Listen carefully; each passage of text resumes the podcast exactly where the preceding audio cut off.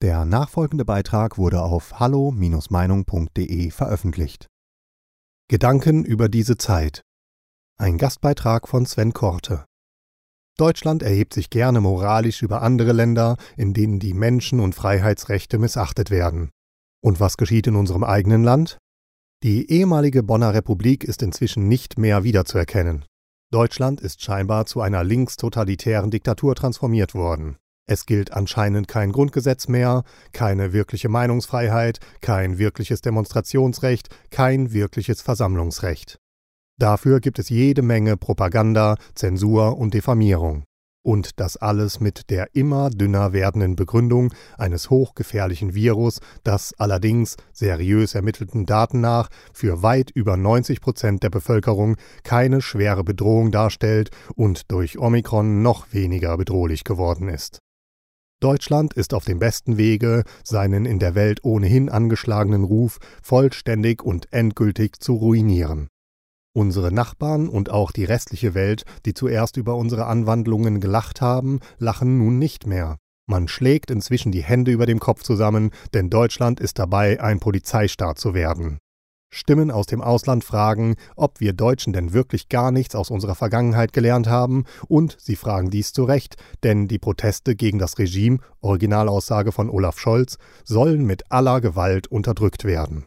Friedliche Menschen, die unterwegs sind, weil sie von ihrem Grundrecht auf freie Meinungsäußerung und Versammlungsfreiheit Gebrauch machen wollen, werden eingekesselt, drangsaliert und zu oft auch mit körperlicher Gewalt angegangen. Hundertschaften der Bereitschaftspolizei, Hunde- und Reiterstaffeln stehen im Kampf gegen die freie Meinungsäußerung. Polizisten in schwarzer Kampfmontur gegen friedliche Spaziergänger, in vielen Fällen Hausfrauen, Rentner und sogar Kinder. Natürlich gibt es ebenso lobens- und bemerkenswerte Beamte, die den Spaziergängern mit Verständnis, Respekt und Freundlichkeit gegenübertreten, die menschlich geblieben sind. Leider scheinen diese Polizisten derzeit jedoch immer mehr in die Minderheit zu geraten und einer anderen Sorte von Beamten zu weichen, die man vor dem Einsatz regelrecht heiß gemacht zu haben scheint. So sehr ich auch bedauere, das zugeben zu müssen, aber ich kann beim besten Willen keinen Unterschied mehr zu einer Diktatur erkennen. Die Clans, die Dschihadisten, die illegalen Einwanderer, die Drogendealer, die Antifa und ähnliches Klientel hingegen wird anscheinend auf Anweisung der Politik in Ruhe gelassen. Wie man in Hamburg und Düsseldorf sehen konnte, feierten dort an die 10.000 Migranten fröhlich und ausgelassen Silvester. Abstände gab es ebenso wenig wie Masken und es wurden neben Böllern auch Schreckschusswaffen abgefeuert. Die wenigen anwesenden Polizisten wurden angepöbelt, angespuckt, mit Böllern beworfen und ausgelacht, als sie sich dann zurückzogen. Folgen zog dieses Verhalten keines nach sich. Zynisch betrachtet könnte man behaupten, die schon länger hier Lebenden leisten eben erheblich weniger Widerstand als unsere zugewanderten Mitbürger. Wie im besten Deutschland aller Zeiten üblich geworden, ist das Schweigen in Politik und Massenmedien zu diesen Vorfällen wieder einmal als systemisch zu bezeichnen.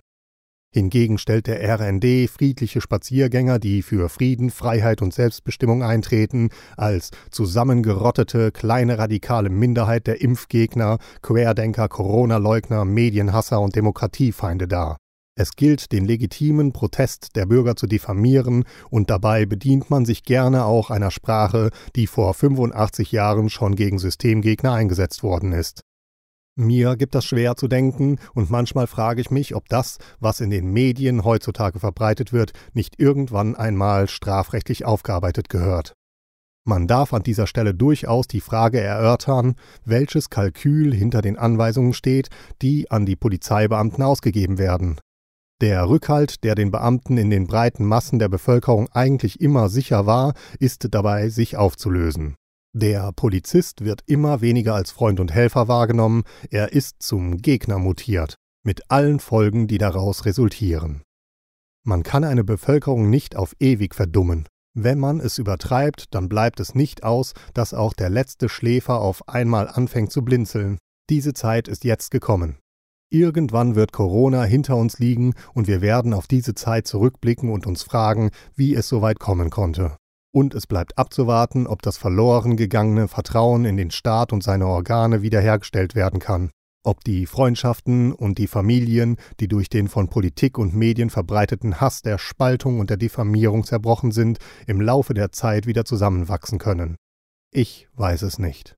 Aber ich würde es mir wünschen. Freiheit steigt nicht zu seinem Volk herab, ein Volk muss sich zur Freiheit erheben. Emma Goldman. Mit freundlichen Grüßen, Sven Korte. Bei diesem Beitrag handelt es sich um die Meinung des Verfassers. Hallo Meinung ist überparteilich und lässt einen offenen Austausch unterschiedlichster Meinungen aus dem breiten demokratischen Spektrum zu. Die Beiträge unserer Leser sind eine Meinung bei Hallo Meinung und geben nicht generell die Meinung von Peter Weber und Hallo Meinung wieder. Liebe Zuhörer, ohne Sie wäre unsere Arbeit nicht möglich. Alle Informationen zu unserer Kontoverbindung finden Sie im Begleittext. Herzlichen Dank für Ihre Unterstützung.